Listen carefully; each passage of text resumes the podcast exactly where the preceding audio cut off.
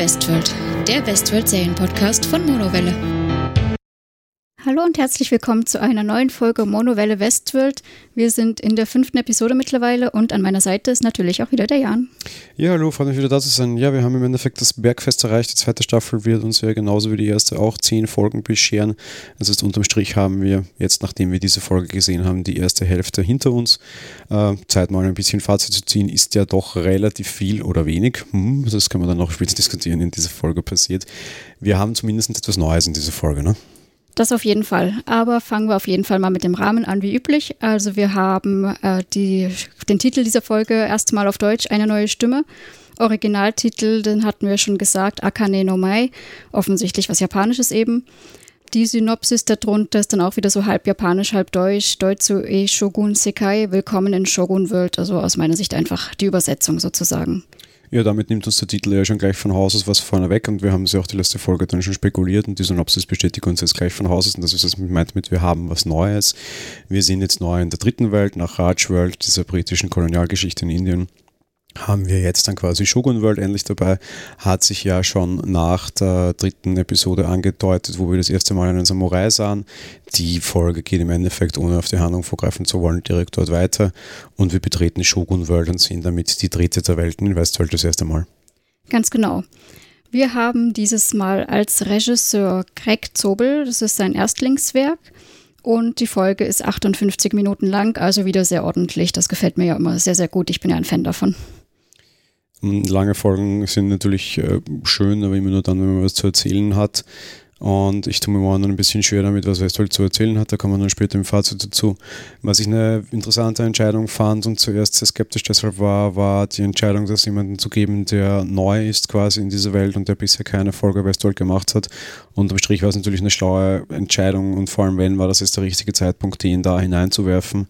Wir hatten das ja schon, wir spielen in einer neuen Welt. Das geht jetzt eben nach Shogun World. Die Folge spielt nicht ganz dort. Wir haben doch noch ein bisschen Handlung in Westworld. Ähm, aber auch die in einem neuen Setting, beziehungsweise in einer neuen, mehr mit einer neuen Stadt, zumindest was es die Ausgestaltung betrifft. Dementsprechend hat der Regisseur da natürlich die Möglichkeit, eine neue Bildsprache zu treffen und für diese Serie auch festzulegen. Einfach weil Shogun World so eben noch nie gezeigt war, war ein guter Einstiegszeitpunkt und auch da jetzt ohne dem Fazit viel zu viel vorgreifen zu wollen. Das hat er auch ganz gut gemacht, finde ich. Ja, finde ich auch, dass das ein ganz guter Zeitpunkt ist und wird dementsprechend dann aber auch gleich mal in die Handlung überspringen. Wir haben einen ganz kurzen Teil, den wir am Anfang mal äh, Leute von Delos sehen. Ich fange damit auch gleich an. Und zwar erfahren wir, dass die Leute dort eigentlich die Hosts natürlich analysieren möchten, was da los ist und äh, diese Hosts oder viele davon, ich glaube ein Drittel oder so circa, haben sie gesagt, hat gar keine Daten mehr, die sie irgendwie analysieren, rebooten oder sonst was könnten. Sie sind quasi wie jungfräulich, sagen sie dann, also quasi wie ohne Code. Außerdem auch ein interessanter Effekt, äh, Aspekt meine ich, ähm, die Armee hat offensichtlich Peter Abernethy verloren, denn es ist die Frage, wo er ist, beziehungsweise dass sie ihn auch nicht gefunden haben. Das fand ich ein bisschen seltsam, sage ich mal. Ich glaube, du machst da unter Anführungsstrichen einen Einordnungsfehler, weil ich glaube nicht, dass dieser kurze Delos-Handlungsstrang, den wir drin haben, übrigens spannend, dass wir endlich auch mal Handlung aus deren Perspektive sehen, weil es auch endlich Zeit. Ich glaube nicht, dass der zu der Echtzeit dieser, dieser restlichen Staffel spielt, sondern dass das weitaus früher der Fall ist. Einfach aus dem Grund, dass sie uns was Wichtiges zeigen wollten, nämlich dass diese Hosts keine Erinnerungen mehr haben und keine Daten mehr haben. Das wird in einem anderen Handlungsstrang meiner Meinung nach wichtig und ist nur so ein bisschen Foreshadowing quasi und ein bisschen Vorgeschichte. Ich glaube nämlich nicht, dass das zur aktuellen Zeit spielt, weil wir in dieser Szene auch Bernard sehen. Und da dann auch die spannende Aussage drinnen haben, von wegen, irgendjemand hat hier noch was in der Hand. Vielleicht ist es ein leichter Call auf, also auf, auf Ford, hätte ich zumindest zuerst so verstanden. Äh, wie diese Aussage fällt, schneiden sie auf Bernard und das ist Bernard komplett betröppelt dastehen. Darum kann das meiner Meinung nach jetzt nicht der aktuelle Handlungsstrang zumindest sein, weil Bernard wäre ja ganz woanders. Ich glaube, dass das ziemlich kurz nachdem Delos da eingefallen ist und bevor Bernard sich von denen noch befreit hat, unter Anführungsstrichen ist, und sie uns jetzt A sagen wollten, okay, irgendwie eine höhere Macht gibt es da immer noch, jetzt können wir dann darüber später spekulieren, wer das ist, aber auf der anderen Seite uns halt auch sagen wollten, Achtung, irgendjemand überschreibt hier Hosts bzw. löscht Hosts, mit was für einem Grund auch immer. Wir kommen dann nachher auch noch drauf, wer das ist. Ja. Ja, es ist interessant. Irgendwie habe ich diesmal gar nicht an Zeitsprünge gedacht. Ich kann nicht sagen, wieso, aber das war bei mir diese Folge irgendwie völlig aus dem Kopf raus. Aber stimmt, so gesehen hast du sicherlich, also da gebe ich dir jetzt schon hundertprozentig recht, dass das so sein wird, ja. Ich kann dir sagen, warum du überhaupt nicht den Zeitsprung gedacht hast und das fand ich in der Folge sehr angenehm, wenn du schon so sagst, dass das, das zu nehmen. Die Folge hat 58 Minuten, davon waren zwei Minuten, die, wo du ein Fragezeichen mit einem Zeitsprung ranmachen kannst, quasi die restlichen 56 Minuten waren super straightforward, die waren super klar geradeaus erzählt. Vielleicht finden sie nachher noch irgendwie einen Hint, dass da doch irgendwo noch ein Zeitsprung drinnen war. Aktuell sieht es aber so nicht aus. In Wirklichkeit war das so ziemlich die erste Folge, die komplett nachvollziehbar direkt gerade nach vorne erzählt war. Wie gesagt, vielleicht ist dann irgendwo noch Zeitsprung Quatsch drinnen, sieht diesmal überhaupt nicht so aus und hat überhaupt nicht das Gefühl, finde ich auch mal entspannend und angenehm. Ja?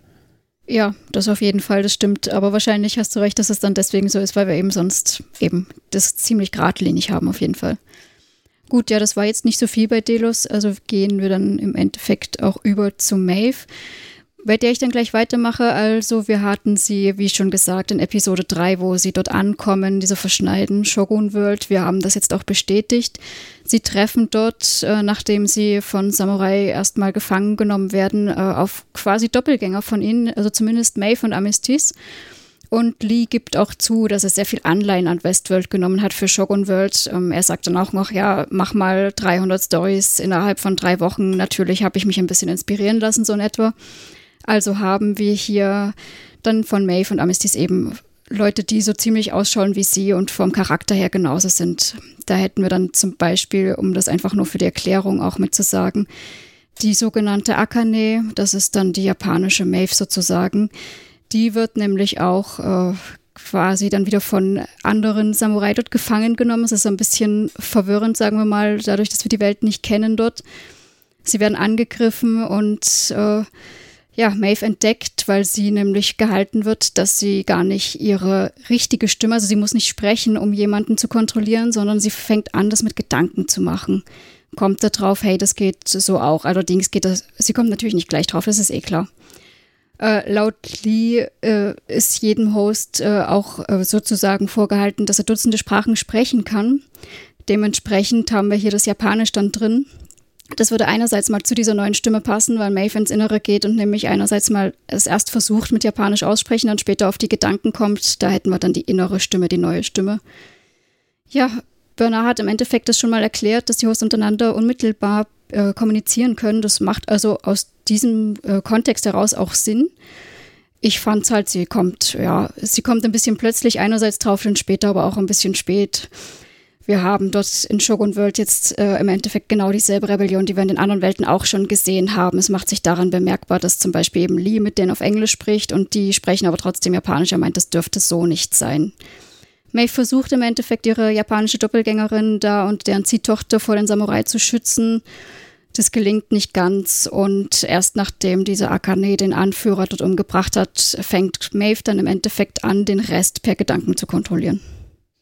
So, ein paar kleine Details zusätzlich zu der ganzen Geschichte. Du hast vorher schon so schön ausgeführt, dass er irgendwie sagte, du kannst nicht 300 neue Charaktere plötzlich einfach schreiben und dass man da Anleihen nimmt. Auf der anderen Seite sagt aber auch, dass quasi Shogun World jetzt einfach nur nochmal die abgerocktere Version von Westworld ist und es dort nur noch ein bisschen weniger Gefühle und Co. gibt, sondern dass alles doch wieder ein bisschen mehr Wilder Westen ist, als der Wilde Westen ist.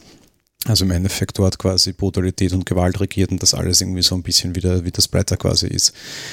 Im Endeffekt wird Westworld die ganze Zeit von Lisa Joy schon dazu verwendet, Kritik an Hollywood vorzunehmen auf eine sehr subtile, intelligente Art und Weise. Nämlich im Endeffekt erzählt diese Serie sehr stark darüber, wie es ist, Geschichten zu schreiben, Narrative zu schreiben, Dinge zu entwickeln und den Menschen zu geben, was sie wirklich wollen. Es ist auch eine Gesellschaftskritik darin sehr, sehr stark verbaut, nämlich zu sagen, im Endeffekt sind die Menschen äußerst primitiv und wollen vor allem Gewalt und Sex und das war's.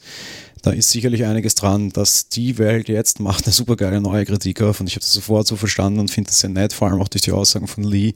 Im Endeffekt ist quasi Shogun World nichts anderes als das schlechte Spin-off von Westworld und das ist aber auch das, was die Leute immer wieder wollen. Wenn eine Serie erfolgreich war, basteln wir schlechte Spin-offs dran, die im Endeffekt die gleiche Geschichte einfach nur nochmal neu erzählen und hauen da vielleicht nochmal ein bisschen mehr Dreck drauf und dann war es es. Ähm, ich bin gespannt, es ist eine HBO-Serie, HBO ist gerade dabei, genau das gleiche zu tun übrigens und die große erfolgreiche Serie, von der sie jetzt Spin-offs bauen, nennt sich Game of Thrones. Hm. Ob sie die Kritik von Lisa Joy selbst aufnehmen oder genauso sind wie die, die sie kritisieren, bin ich gespannt, weil Hollywood-Kritik an großen Filmen zu betreiben ist eine Sache. In dem Fall geht es aber um Spin-offs und sie sind genau dabei, diesen Weg mit Game of Thrones zu bestreiten. Ich bin gespannt, wie sie da vorgehen werden. Was insofern ähm, auch natürlich nicht ganz unwahr ist, was sie immer wieder sagen, im Endeffekt gibt es immer nur so die gleichen Tropen und die gleichen Handlungen. Das ist ja auch das, was viele Autoren sagen, dass es im Endeffekt so vier, fünf verschiedene Geschichten auf dieser Welt gibt und die immer wieder nur neu erzählt werden.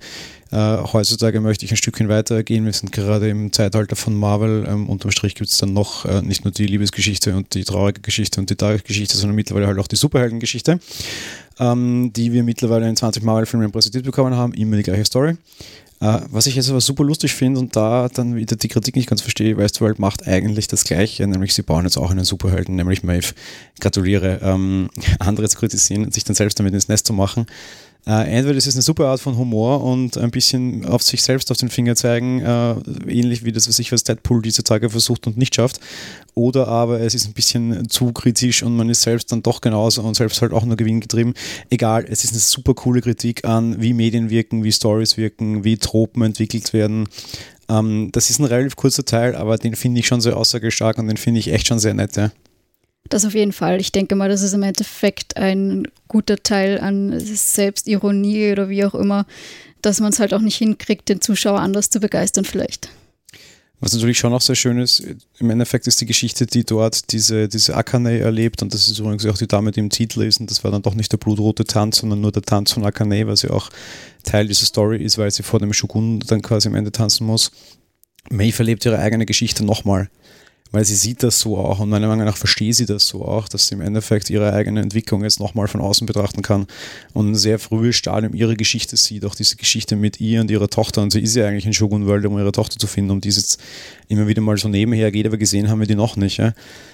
Und du hast natürlich jetzt einen, einen, sehr guten Spiegel vor und eine sehr große Chance, selbstreflexiv vorzugehen. Die große Frage ist halt, was sie damit anfangen. Ich glaube, sie werden es nicht aufgreifen, weil es eine zu tiefe Ebene nochmal wäre.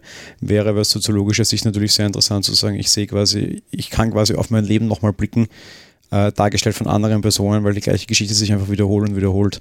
Und das passt vielleicht auch immer wieder ganz relativ gut zu dieser Welt. Ich, ich werde jetzt wieder angepumpt werden nur ich bin mir nicht sicher, ob sich nicht da auch einfach die Geschichten auch immer wieder wiederholen und ob wir nicht gerade wieder irgendwie darauf hinsteuern und vielleicht was dagegen tun sollten, dass, keine Ahnung, Fremdenfeindlichkeit Länder übernimmt und solche Geschichten.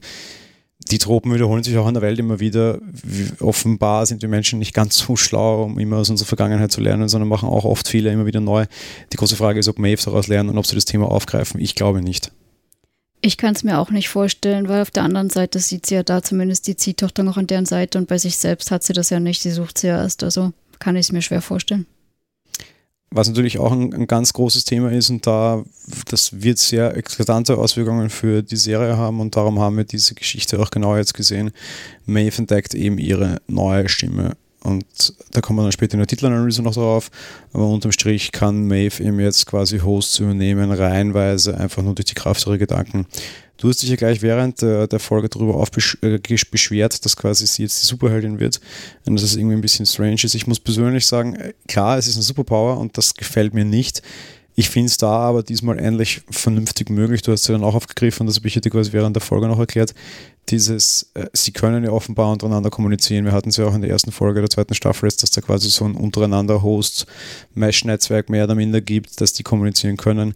Warum soll so ein Host jetzt noch sprechen müssen? Das wäre jetzt genauso, wie wenn sich äh, mein smarter Assistent mit meinem Fire TV unterhalten müsste, um ihn zu steuern. Nein, tut er nicht. Ich kann ihm das sagen und er macht das dann auch sprachlos, weil warum? Über Netzwerk geht das halt und der schickt ihm halt die Steuerbefehle und muss er nicht das aussprechen und wieder hören und wieder interpretieren, sondern er schickt ihm halt gleich die vernünftigen Steuerbefehle.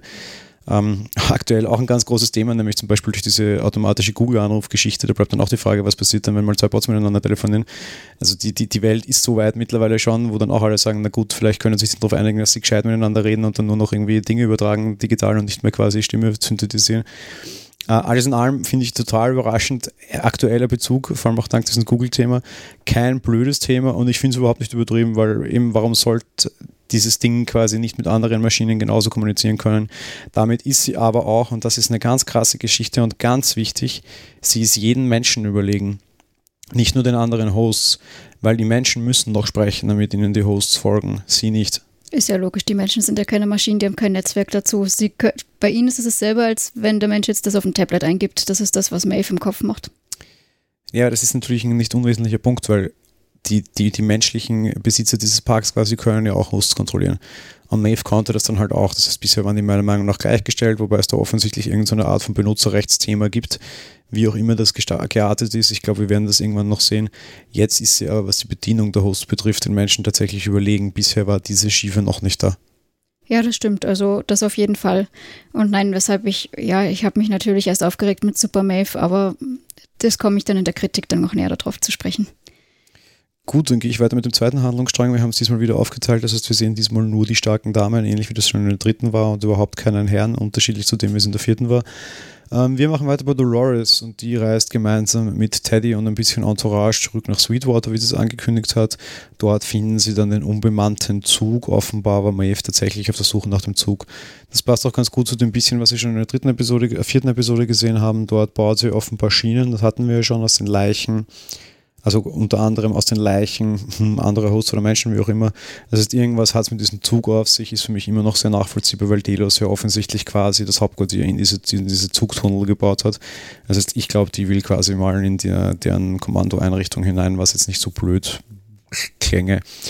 In Sweetwater selbst geht die Handlung eigentlich auf drei Gespräche zwischen äh, Teddy und also Dolores zurück und eigentlich sind das die drei zentralen Dinge eine schöne Szene, in der Teddy ein bisschen ehrrührig wieder mal wird und quasi meint, naja, man könnte doch hier bleiben, weil egal was draußen in der Welt ist, es ist sicher nicht so nett wie hier, weil im Endeffekt, wenn sie Westworld befreit haben, dann könnten sie ja in ihrem eigenen Reservoir und ihren eigenen Leben, Regeln leben und in einer Umwelt, die halt wirklich schön ist, im Unterschied zu dem, was da wahrscheinlich draußen ist. Die Idee ist nicht blöd. Teddy wirkt irgendwann im Laufe des, der Episode meiner Meinung nach immer weniger kitschig und immer mehr durchaus intelligent auf seine eigene Art. Ähm, Dolores wischt das aber mehr oder minder weg und meint halt quasi, dass er, dass er irgendwie zu gut sei. Da gibt es dann auch so eine, so eine nette Vergleichsgeschichte, dass sie stellt ihn quasi auf eine Prüfung und meint, dass das Dorf schon einmal von irgendwelchen kranken Fliegen angegriffen wurde und man halt drauf kam, dass die quasi ihre Kühe krank machen und wie er denn die jungen und schwachen Kühe beschützen würde. Teddy meint, er hätte sie quasi in den Schuppen äh, gesperrt und versucht, sie so von den Fliegen fernzuhalten, was natürlich insofern Quatsch ist, weil die können da ja auch reinkommen, beziehungsweise wenn die schon krank sind, stecken sie sich ja gegenseitig an. Und Dolores meint, ach Gott, wie süß von dir, aber de facto eine blöde Idee, mein Vater war intelligenter als du. Der hat einfach die ganzen kranken und schwachen und äh, jungen Tiere verbrannt. Wie passend praktisch, denn Fliegen mögen auch den Rauch nicht und hat damit quasi die große, starke Herde äh, beschützt quasi so unter Anführungsstrichen und ja, seine hypothetische Milieu-Lösung damit quasi auch mehr oder minder weggemischt. Ähm, das geht dann weiter und überraschend kriegen wir eine Liebesszene dann später am Abend quasi von, von diesem Tag zwischen Teddy und Dolores. Da große, ich muss kurz in Kritik abrutschen, große Hochachtung für Westworld. Äh, in diesen Filmen gab Sexualität bisher immer nur schmutzig, dreckig und ekelhaft meinem Gefühl nach zumindest könnte mich jetzt nichts Besseres erinnern. Meiner Meinung nach war die inszenierte Liebesszene eine der besten Liebesszenen, die Hollywood in den letzten zehn Jahren gesehen hat. Sehr stilvoll, sehr gut gemacht.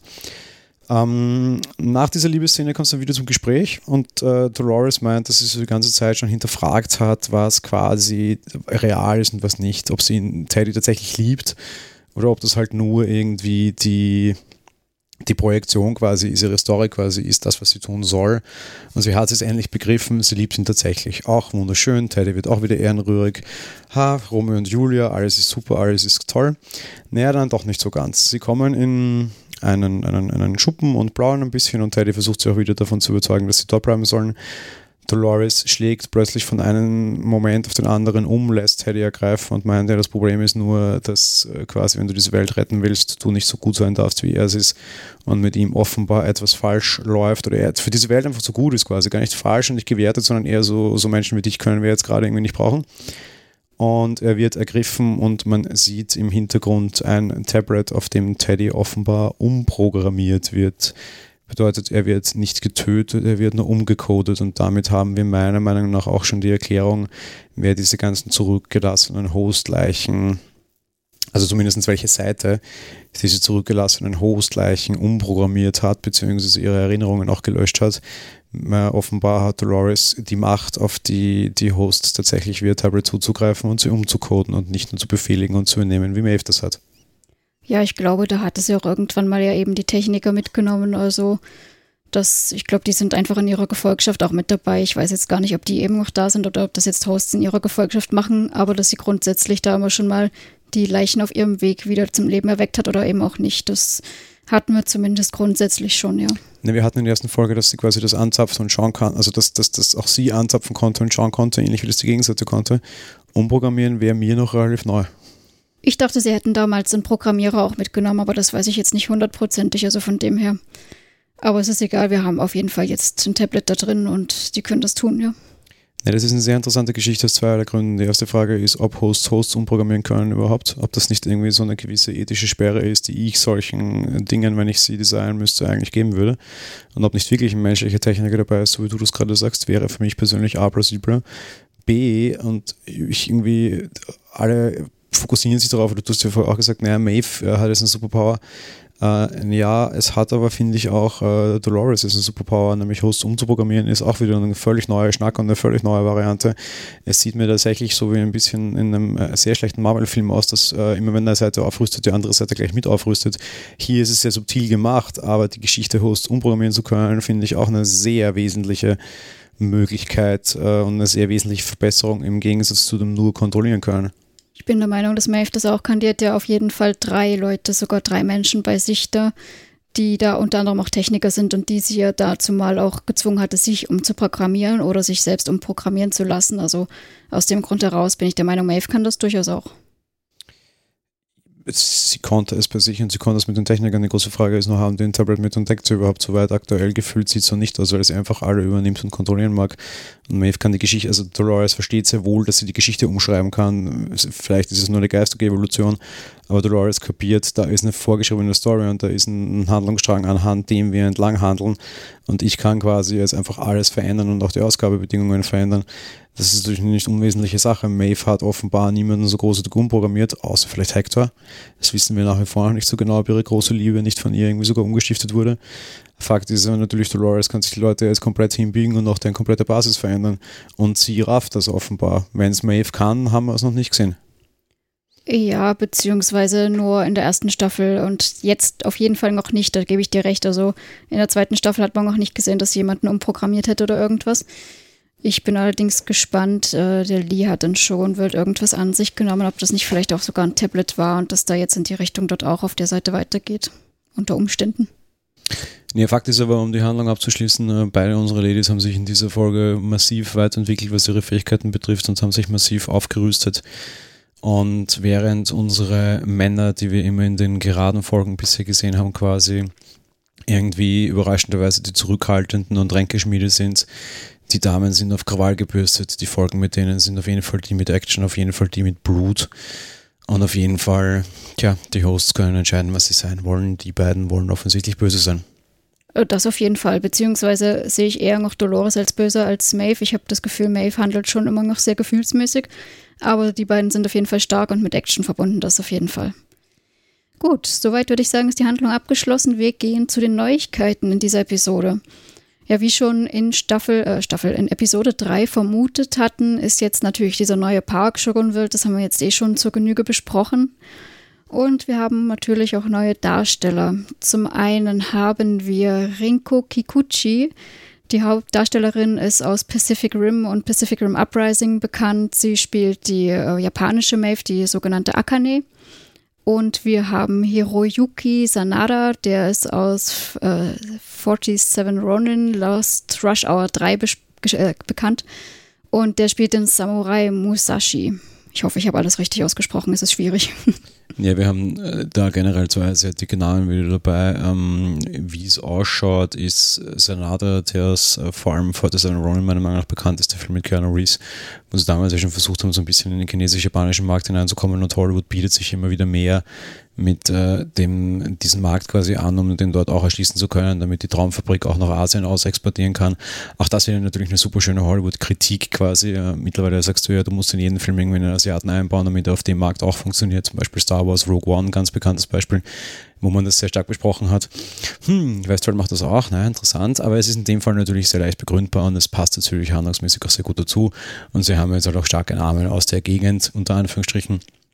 Allerdings auch schon Hollywood erprobte Namen, also das sind jetzt keine lokalen Helden, das sind quasi Asiaten, die nach Hollywood kamen und dort erfolgreich sind. Die große Frage wird nur sein, wie viel wir die noch sehen werden. Ich würde mich behaupten trauen, relativ wenig, auch wenn ich fast davon ausgehe, dass sie Akane mitnehmen.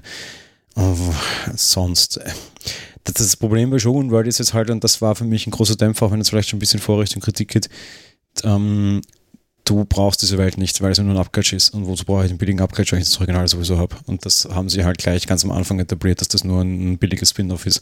Und solange ich das Original noch habe, brauche ich es halt überhaupt nicht. Das ist halt schade. Es ist ja sowieso auch für die Macher praktischer, wenn sie da jetzt nicht mehr groß rein müssen, weil da müsstest du ja immer noch mehr Gestaltung da drin haben und sowas. Wenn sie das alles rüber nach Westworld nehmen, tun die sich natürlich auch leichter. Ja, hätte man was machen können wie in Rajworld und äh, ja, dann, dann hätte ich es gar nicht so groß aufmachen müssen. Ich meine, wir haben jetzt innerhalb von drei Folgen zwei neue Welten gesehen.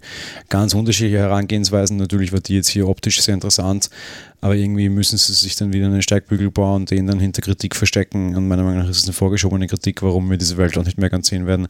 Rajworld haben sie einmal angestriffen, das Wichtigste daraus mitgenommen, nämlich die Tochter des schwarzen Manns, und damit hat sich die Sache erledigt. Kann man auch so machen, muss gestehen, fand ich, was den Stil und die Variante für diese, für diese Serie betrifft, besser. Ja, gut. Im Endeffekt hätten wir es da jetzt ein bisschen abkürzen können. Das ist ja grundsätzlich richtig, aber ich fand es schon, ich fand es sehr schön, dass wir da auch mehr gesehen haben. So, wir gehen dann auch weiter und wir möchten noch ein bisschen was äh, zu dem Titel, sage ich mal, erklären. Wir haben im Endeffekt das letzte Mal gemutmaßt oder uns ja auch erkundigt bei Bekannten etc., dass dieser englische, also dass dieser japanische Titel übersetzte blutrote Tanz heißen soll. Das war dann im Endeffekt ja jetzt nicht so. Im Endeffekt ist das der Tanz der Akane. Akane ist auch dieser Charakter, den wir in der neuen Welt ja haben. Das haben wir jetzt schon besprochen.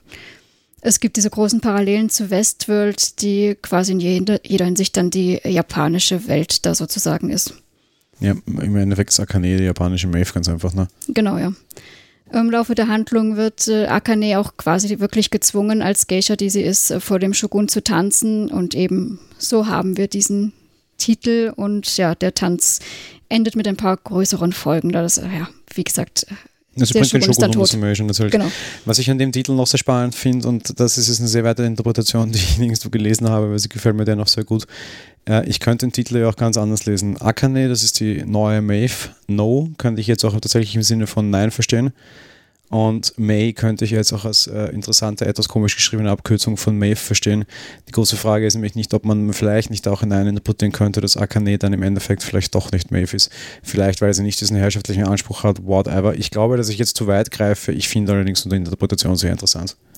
Ja, die gefällt mir auch sehr gut und wäre ja, wär tatsächlich was Interessantes, da wäre ich nicht drauf gekommen, aber ja, ich bin auch im Interpretieren da nicht ganz so gut, aber gefällt mir auf jeden Fall ja, dass wir da unterschiedliche Interpretationen des Titels haben, das äh, haben wir jetzt dann dem Effekt dann auch schon gesagt. Ähm, der deutsche Titel ist eben auch ganz gut gewählt. Wir haben eben diese neue Stimme, die dann im Laufe dann auch für neue Dinge steht. Ähm, einerseits, dass Maeve dann immer mal Befehle, also was heißt immer mal, eben die Befehle auf Japanisch geben muss.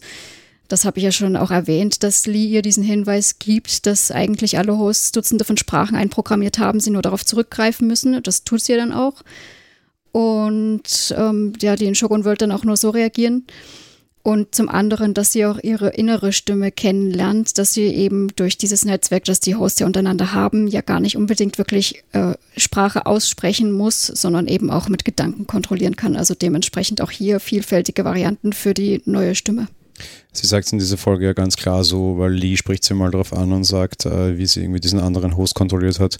Und sie sagt, naja, sie hat eine neue Stimme gefunden und die Folge endete damit, dass nach dem Tod des Shoguns eine große Armee von Samurai offensichtlich auf unsere wenig verbliebenen Charaktere, Helden möchte ich jetzt nicht sagen, zustürmt und äh, die sich ein bisschen in die Hose macht und berechtigt fragt, was tun wir jetzt? Und du siehst, wie sie ein Samurai-Schwert zieht. Sie ist ja auch schon in japanischer Kleidung und sagt, ich habe euch doch schon gesagt, dass ich eine neue Stimme gefunden habe und zack, die Folge ist vorbei.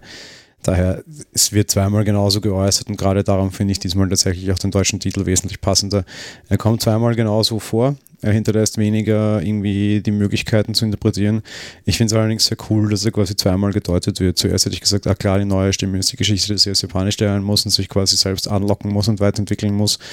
Und auf der anderen Seite hast du halt dann eben genau tatsächlich den Punkt drin, dass ihre neue Stimme halt ihre neue Superpower ist und sich das tatsächlich innerhalb dieser Folge zweimal komplett ändern und beide Mal gepasst hätte wie die Faust aufs Auge. Dass du es jetzt dann so aller, ich glaube mich knuschen Murmel, äh, ich glaube mich knuschen ehrlich mäßig da hineinbauen musst und sie es zweimal so plakativ sagen muss, okay, sei dahingestellt, finde ich war trotzdem nicht schlecht und mir gefällt tatsächlich dann da, abgesehen davon, dass es natürlich das Akane May, weil es japanisch ist, sehr schön wäre, weil es eine japanische Welt ist. Was die Aussage betrifft und den Inhalt betrifft, gefällt mir der deutsche Titel diesmal tatsächlich sogar besser. So, ich streiche das im Kalender rot an, dass ich das mal sage, kommt äh, normalerweise nicht vor. ja, dieses Bild, was wir übrigens ganz zum Schluss haben, wie sie da mit dem äh, Samurai-Schwert dasteht, äh, das war übrigens auch das Bild, was ich zuletzt meinte, dass ich eine japanische Maeve da als Titelbild für die neue Episode gesehen habe. Im Endeffekt war dann ja das, was ich da unter dem blutroten Tanz grundsätzlich verstanden habe, gar nicht so wirklich eingetreten. Ja, dementsprechend würde ich sagen, wir gehen dann auch in den Spekulationsteil über. Ich habe es relativ kurz, muss ich gestehen. Also mal abgesehen davon, dass Maeve jetzt ihre neue Erkenntnis da eben umsetzt und versucht, alle Hosts zu kontrollieren mittels ihrer Gedanken und sich so eine eigene Armee aufbauen wird, meiner Sicht heraus, bin ich der Meinung, dass sie vielleicht jetzt sogar am Ende ein Endgegner für Dolores wird. Aus welchen Gründen auch immer waren die sich ja schon bei der letzten Ge Begegnung irgendwie ein bisschen, ja, nicht so gesonnen. Also dementsprechend könnte ich mir gut vorstellen, dass die am Ende sogar gegeneinander stehen. Nee, im Endeffekt stürmen ja beide gegen den großen MacGuffin und Ron Glory haben. Der hängt immer noch im Raum und es kostet mich immer noch fürchterlich an, dass diese, diese Reise nach diesem äh, blöden Ding immer noch äh, Story bestimmend ist de facto. Dementsprechend, ja, ich bin mir damit sehr sicher und sie deuten es halt auch am Ende schon so an, das ist fast keine Spekulation mehr, das kannst du fast als Gewissheit nehmen, die wird jetzt mit einem Schlag irgendwie einen Riesenhaufen Samurais übernehmen, wird im Endeffekt Shogun World komplett übernehmen, kann sie jetzt alles cool bei Gedankenkontrolle und wird zurückkehren nach Westworld. Am Ende der Staffel wird es aus meiner Sicht einen klaren großen Kampf geben, das wäre mal was Neues für Westworld. Es wird so eine Endschlacht sehen, also am Ende der Staffel so klassischerweise Folge 8, hm, ich gebe mal einen Tipp ab, Folge 8, Folge 9, so typisch Game of Thrones, äh, ja, pups. HBO-mäßig eben wie in Game of Thrones immer, da ist die große Schlacht auch immer in Staffel 8, also Folge 8. Ich nehme mal an, wir werden es hier jetzt genauso haben. Da werden dann die Shoguni äh, gegen die äh, Cowboys kämpfen und dann irgendwie vielleicht von der Seite noch die Ghost Nations einfallen. Mhm. Und äh, dann haben wir Paddy und dann haben wir auch mal einen großen Kampf. Das hat Westworld bisher noch nicht zu bieten gehabt. Ach, ist doch super. Ähm, das heißt, ich glaube, im Endeffekt läuft das Ganze hinaus. Das große Spannende wird sein, was äh, Dolores mit Teddy vorhat, meiner Meinung nach, dass die mittlerweile die Antagonistin ist, ist kein Gerücht mehr, meiner Meinung nach, oder keine Spekulation mehr. Das ist jetzt so. Das kann ich jetzt als gegeben hinnehmen. Ähm, ich, ich bin aber generell sehr gespannt, was die Männer noch für eine Rolle spielen werden, weil irgendwie sind die sehr untergeordnet. Ich glaube allerdings, dass sie am Ende eigentlich dann äh, den Trumpf ziehen werden und, und da wahrscheinlich eine wichtigere Rolle einnehmen werden und sich jetzt halt absichtlich sehr zurückgehalten wurden quasi. Ich bin auch sehr interessiert daran, wie sie das Ganze zusammenführen, mehr oder minder. Und ich bin auch gespannt darauf, inwiefern Ford und Arnold noch da irgendwie miteinander zu tun haben, beziehungsweise inwiefern deren Diktion noch auf diese Welten wirkt. Wir werden von beiden Ausläufern, glaube ich, also wir werden von beiden Charakteren noch irgendwo Ausläufer sehen. Ich möchte es nur ganz kurz erwähnen und dann nicht mehr drüber sprechen, weil ich das tatsächlich ein Spoiler finde. Das hatten wir schon in der letzten Folge. Wir haben den Teaser auf Episode 6 gesehen und wir sehen dort auch, dass offenbar es einerseits A wieder ein Zusammentreffen geben wird zwischen den beiden Handlungssträngen, was ich sehr wichtig finde und aber für die zweite Staffel so, also für die zweite Halbstaffel sowieso angenommen habe aber dass dort auch der Name Arnold wieder erwähnt wird. Mehr möglich, mag ich überhaupt nicht sagen, aber der Name Arnold wird tatsächlich wieder ausgesprochen, zeigt für mich, dass diese Geschichte noch nicht beendet ist. In der Folge hatten wir Ford und Arnold und das ganze Thema überhaupt nicht drinnen, da ging es noch überhaupt nicht um Diktion, da ging es eher um Lee Sizemore und um Storytelling. Ich glaube aber, dass wir das größere Storytelling und die Masterminds noch sehen werden und eben auch der Teaser für die nächste Episode ist da schon ein kleiner Hinweis darauf ja, ich bin auf jeden Fall auch sehr gespannt, welche Rolle die Männer in dieser Staffel noch spielen werden, ja. So, dann kommen wir zu unseren Charakteren wieder. Top und Flop. Ähm, ich fange gleich an. Top fand ich Maeve, Teddy und Akane. Ganz kurz und knapp. Ähm, Maeve und Akane, die mehr oder minder so sehr zusammenspielen, fand ich super. Und ich fand auch Teddy, wie er so versucht, seine Lösungsansätze der Dolores zu präsentieren oder sie auch zu bereden. Die fand ich sehr gut, diese Folge. Wie sieht es bei dir aus? Wir sind heute diametral ganz anders und das finde ich sehr spannend und ich, ähm, vielleicht bringt es noch eine Diskussion auf oder auch nicht. Ähm, mein Top, Top, Top ist auf jeden Fall Dolores, die ich sonst absolut nicht leiden kann. Ich fand es schauspielerisch wahnsinnig gut, diese eine Szene, wie sie umschlägt. Ähm, sie schlägt in dieser Episode immer wieder mal so komplett um von diesen, ach Gott, bist du herzig zu, naja, nutzt aber halt leider nichts. Sie kriegt dadurch auch einen ganz anderen Tiefgang, nämlich sowohl dieses reumütige und, und, und, und äh, liebe Maeve aus der ersten Staffel hast du immer wieder drinnen, aber halt dann auch immer wieder dieses, ich habe mich evolutioniert und ich muss jetzt halt jemand anderer sein, obwohl ich so de facto gar nicht bin oder ich versuche das abzulegen. So ihren inneren Kampf zwischen ich bin jetzt lieb zu ich bin irgendwie dabei, da hast du die ganze Zeit und du siehst ihn immer wieder, du siehst ihn auch in ihrer Mimik und ihrer Gestik. Das finde ich super gemacht und dass sie sich quasi von dem jetzt völlig befreien kann und völlig weg evolutioniert, auch wenn es mir nicht gefällt, weil eigentlich mag ich die liebe Maeve ein bisschen mehr, finde ich es einfach gut gemacht und eine ganz große Entwicklung für sie. Was mir extrem gut gefällt, klar ist diese Akane, einfach weil die gut spielt und weil es ein neues Gesicht ist und weil die schafft, obwohl wir im Endeffekt Maeve 2.0 irgendwie hier kriegen oder halt eigentlich Maeve 1.0, nämlich die noch nicht so weit entwickelte Maeve, ähm, dem einen sehr guten äh, eigenen Ton zu geben und ein sehr gutes Ding. Das ist bei Akane sind wir uns zumindest mal einig, was die Tops betrifft. Ein weiterer Top für mich ist in der Folge allerdings Lee Sizemore, der das erste Mal tatsächlich nützlich war und sehr wichtige Hinweise gibt, immer wieder auch derjenige ist, der quasi so ein bisschen die, die, Jokes einwirft, beziehungsweise halt auch diese Gesellschaftskritik quasi aufmacht Richtung Hollywood sehr stark. Hättest du Lee in dieser Folge nicht, hättest du sehr viel verloren. Einerseits A an Infos für die Charaktere, andererseits aber auch B an doppelten Boden für die Zuseher. Daran war der Charakter das erste Mal so richtig praktisch und notwendig für beide Seiten, für die Charaktere in der Handlung, also für die also Anführungsstrichen Charaktere vor dem Bildschirm, weil er einfach zusätzliche Ebenen aufmacht und das gar nicht so schlecht macht. Und sich auch mal zum Beispiel, ich meine, immerhin, wir sehen dann auch mal kämpfen jetzt mittlerweile und sowas, der kriegt ein bisschen was zu tun. Um, ähm, und das nicht nur, weil er irgendwie DDoS kopiert und natürlich der Typ ist, der die Narrative schreibt, sondern auch so hat er es mal ein bisschen Handlung. Er diskutiert auch mit Maeve, das ist so eine ganz kurze Variante, wo er sich ein bisschen reizt. Der kriegt ein bisschen was zu tun, gefällt mir gut, gefällt mir wirklich sehr gut. Ja, dann kann ich mit meinen Flops gleich weitermachen. Das ist nämlich eine super Überleitung. Mein Flop Lee. Ich finde den eher nervig, dieses Erklärende und so, ähm, ja, kann man auch so gut ver ver verzählen, äh, vererzählen quasi ohne dass ich den da jetzt mit seinen Kommentaren dazwischen brauche. Und ein hinterlistiges Wiesel ist er trotz allem noch, weil irgendwas nimmt er an sich, was keiner sehen soll. Also, hm, ja. Wer hätte mir gesagt, dass ich Japanisch sprechen muss? Äh, ja, das hätte sie schon mitbekommen. Weil sie sprechen ja, wenn sie nicht Englisch sprechen, dann muss ich mich anpassen. Naja, aber sie glaubte, dass sie sie für Englisch befehligen kann und der, den, den Schulterschluss, dass ich quasi in deren Sprache sprechen muss, auch sonst befehligen, weil das irgendwie die Maschine nicht interpretieren kann, den hätte ich nicht und Maeve ist auch nicht der allerhellste. Ja, aber äh, eben, dass sie auf Englisch eben nicht befehligen kann, das merkt sie ja recht schnell. Also irgendwie wäre sie schon noch drauf, hätte sie drauf kommen können, finde ich, aber ist egal. Ja, das ist lustig, dass du sagst, sie hätten drauf kommen können. Wir fragen uns auch die ganze Zeit, warum sie die Ghost Nation nicht kontrollieren können. Schon mal daran dachte, dass es vielleicht auch daran liegt, dass sie nicht deine Sprache sprechen und auf das sie Majors seit fünf Folgen nicht können. Ja, das eh, aber das hätte Storytelling halt anders machen müssen, dann meine ich halt ja, weiß ich nicht. Äh, er ist im Endeffekt der, der, der die Story tellt halt dann quasi. Und wie gesagt, äh, die anderen Hosts sind noch nicht draufgekommen, wir sind noch nicht draufgekommen jetzt in fünf Folgen. Offenbar war jemand notwendig und dafür ist gerade er natürlich als derjenige, der Geschichten schreibt, extrem praktisch. Ja, das sage ich auch nicht, dass er nicht praktisch ist, aber ich finde den Charakter halt trotzdem nervig und deswegen ist er für mich ein Flop. Ja, ist auch okay. Weil du sagst quasi so, man braucht ihn nicht. Also das, das brauchen sehe ich schon. Dass er da auf die Nerven geht, das akzeptiere ich, aber dieses, man braucht ihn nicht, kann ich so nicht sehen, muss ich sagen ja, wie, dann bleiben wir bei, ich finde ihn nervig und ein hinterlistiges Wiesel und halt doch teilweise auch ganz schön unangebracht. Ja, wie sind denn deine Flops?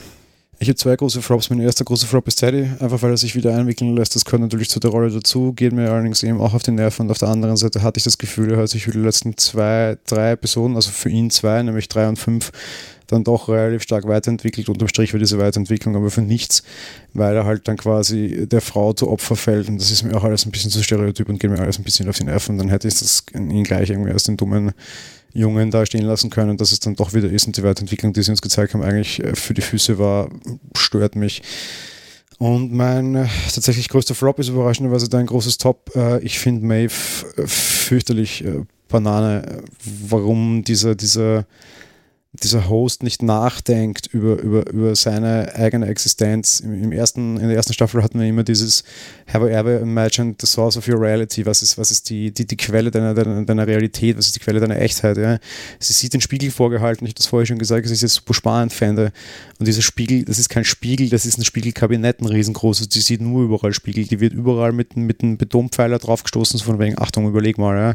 So diese Geschichte mit ihrer Tochter, nicht ihrer Tochter, in ihrer Kopie quasi, wo sie das sieht wo sie unmittelbar daneben steht und zuschauen kann und sie einfach überhaupt nicht mal auf die Idee kommt zu sagen, nee, irgendwas ist da mal ein bisschen krumm. Vielleicht auch nie hinterfragt, warum sie ihre Tochter sucht, nämlich dass das vielleicht doch alles überhaupt nicht ihres ist. Ja.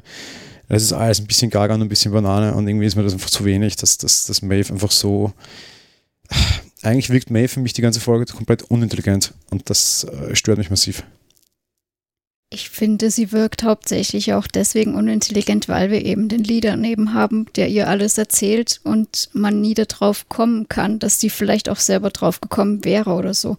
Und das finde ich halt dann in dem Sinne auch halt total blöd. Und ansonsten muss ich sagen, sie ist halt einfach emotional. Also von dem her, ja.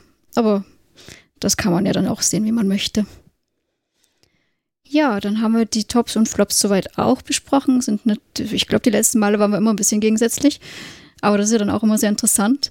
Und dementsprechend, wenn wir da schon bei Meinungen sind, würde ich sagen, gehen wir bei Meinungen auch gleich weiter. Wie fandst du die Folge jetzt? Grundsätzlich fand ich es optisch mal sehr schön gemacht. Shogun World hat eine auch wieder sehr eigene Bildsprache, die ist sehr gut inszeniert und das gefällt mir sehr gut. Es ist, würde ich sagen, tatsächlich eine der besseren Samurai-Welten, die ich in den letzten Jahren gesehen habe.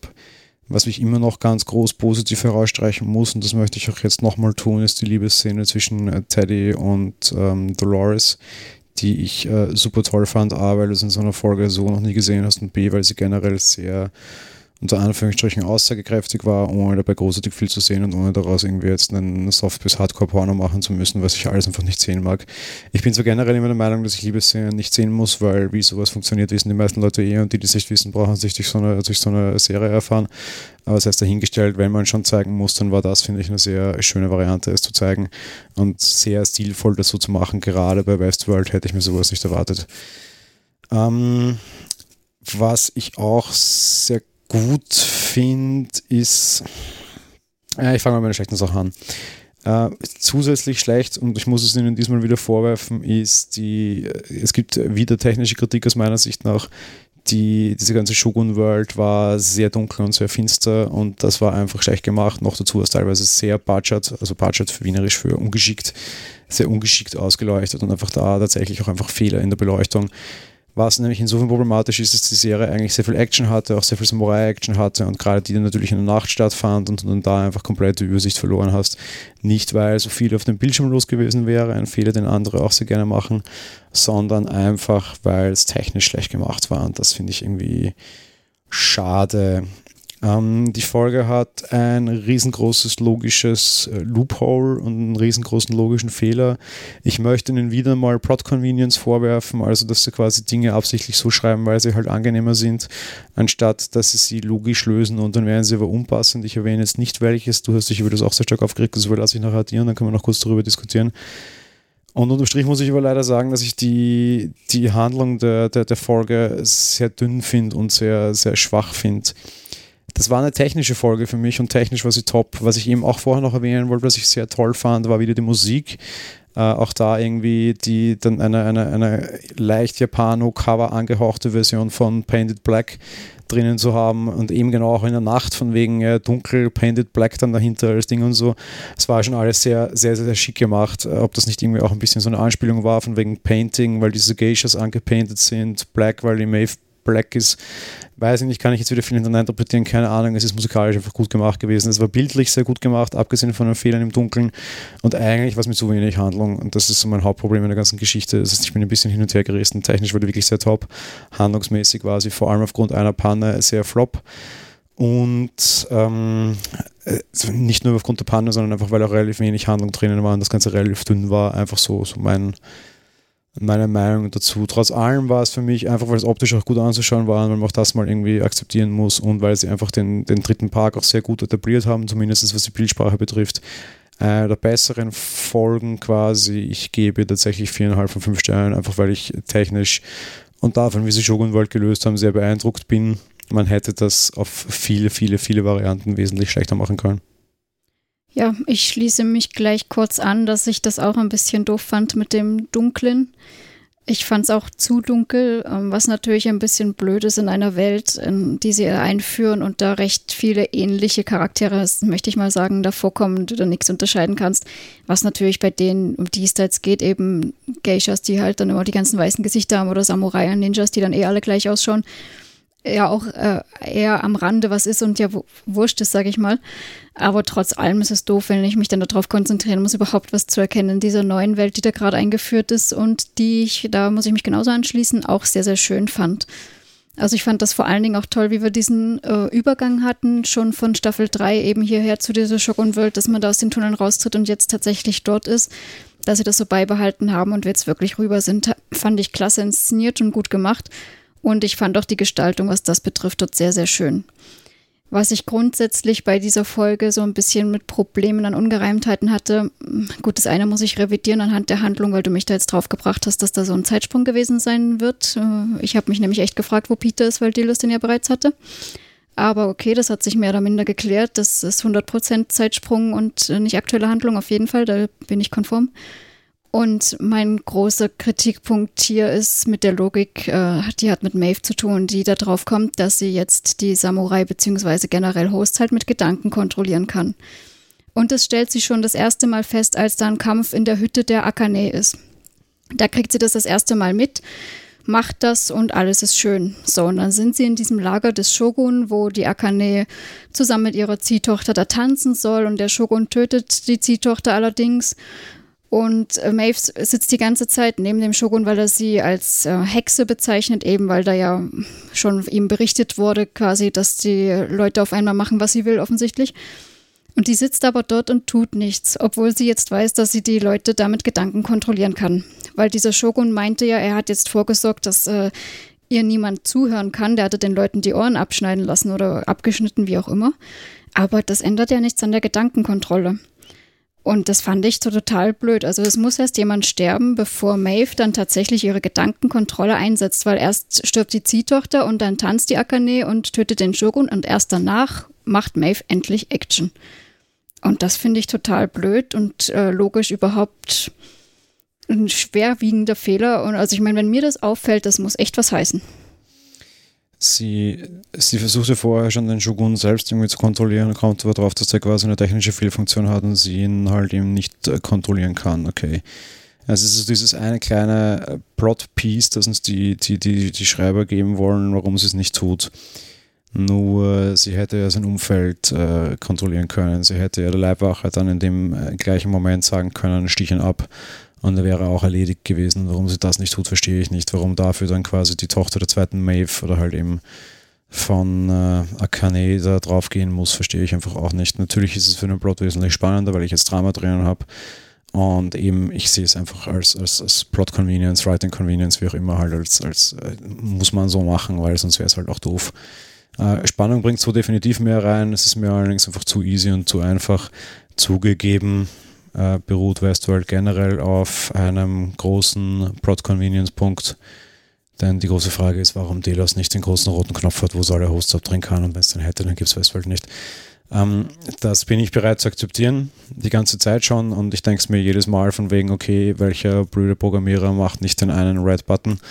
Aber okay, sei es drum. Ja, nur da finde ich es jetzt echt auch wieder zu einfach. Und ich hatte das in der letzten Folge auch schon, wo ich ihn so sehr entgegenkommendes Writing vorwarf, dass sie sich das halt schreiberisch sehr einfach machen, um besser zu funktionieren. Und ich kann es ihnen jetzt das zweite Mal vorwerfen. Und ich äh, gewähre ihnen noch ein drittes Mal, ehe ich mich dazu hinreißen lasse, die ganze Staffel deshalb abzuqualifizieren, weil langsam wird es äh, zu viel ein Freischuss ist noch okay, ein zweites Mal äh, lasse ich ihnen durchgehen, weil es eine neue Welt ist und sie im Endeffekt diesen für mich sehr guten Gag aufmachen wollen, dass es quasi im Endeffekt eine Nacherzählung der bereits bestehenden Geschichte ist und vielleicht, vielleicht hat Maeve sogar das so ein bisschen im Hinterkopf und will diese Geschichte irgendwie nochmal nacherzählen lassen. Sie sieht ja, während ihre Tochter stirbt, auch nämlich immer wieder sich selbst dann quasi in so Flashbacks, wo genau die gleiche Szene, nur ist es da halt keine Japanerin, sondern eine Schwarze drinnen ist und so lasse ich ihnen noch durch, weil sie mir vielleicht auch das unbedingt erzählen wollten oder weil Maeve vielleicht auch glaubt, dass das irgendwie so ein bisschen eine self-fulfilling prophecy ist. So nach dem Schema, wenn ich Akane aufwachen lassen will, muss ich ihr vielleicht das gleiche passieren lassen wie mir.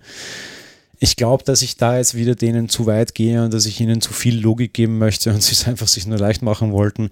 Ich kann es immer noch so ein bisschen verstehen. Beim dritten Punkt, wo ich ihnen das vorwerfen muss, werden wir es dann aber ganz hart diskutieren müssen und dann könnte es tatsächlich dazu führen, dass ich die ganze Staffel abqualifizieren muss, weil es wird zu viel und eure Ausreden werden immer dünner. Ähm, liebe Grüße an den Writers Room. Man sollte jetzt vielleicht wieder ein bisschen aufpassen. Vielleicht sollte Joy sich lieber auf die Story konzentrieren, als dass sie Regie macht. Das ist tatsächlich ein Angriff. Aber äh, ich mir das bei der letzten Folge schon gedacht, warum verlässt jemand aus dem Writers Room, um Regie zu machen? Das kann ich nur, wenn ich die Story komplett unter der Kontrolle habe, wie wir dann aber gerade in der Folge, wo sie Regie machten, sahen, sie haben sie nicht komplett unter Kontrolle. Von daher, vielleicht sollten sie sich wieder auf das konzentrieren, was ihr echter Job ist. Ja, also wenn es tatsächlich diese Logik haben sollte, dass, äh, was du jetzt gesagt hast, dass sie die Akane zum Aufwachen bringen möchte, weil sie der Meinung ist, das passiert nur so, indem die Ziehtochter da stirbt. Okay, das wäre jetzt auch noch so das Einzige, wo ich das zulassen würde, aber eben ansonsten bei allem anderen finde ich das halt total Quatsch. Und gerade Maeve, also zu dieser Figur passt es eben auch nicht, dass sie da irgendwie abwartet und nicht gleich ihre Fähigkeit einsetzt.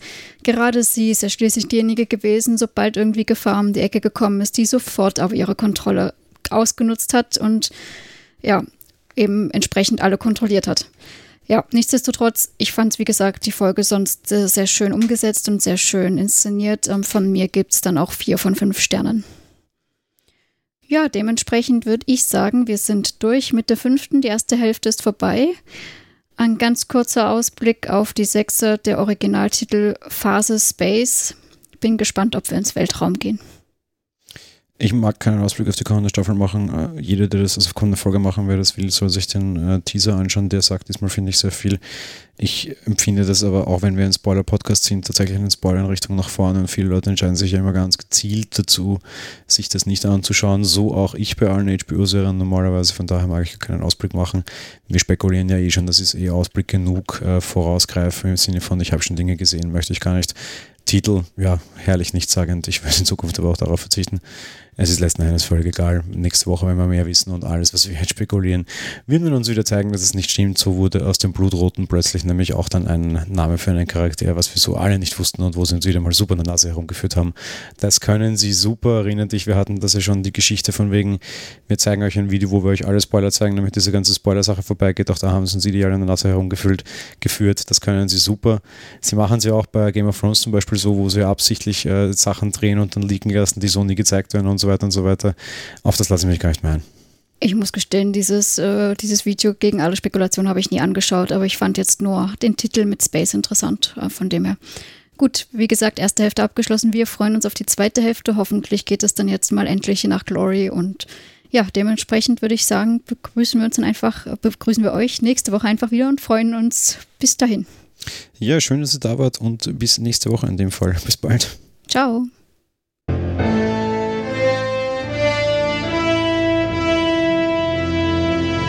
Monowelle Westworld ist ein komplett kostenloser privater Podcast. Ihr wollt uns unterstützen? Gerne. Kommentiert und diskutiert die Folgen unter www.monowelle.at, bewertet den Podcast auf iTunes und empfehlt uns weiter.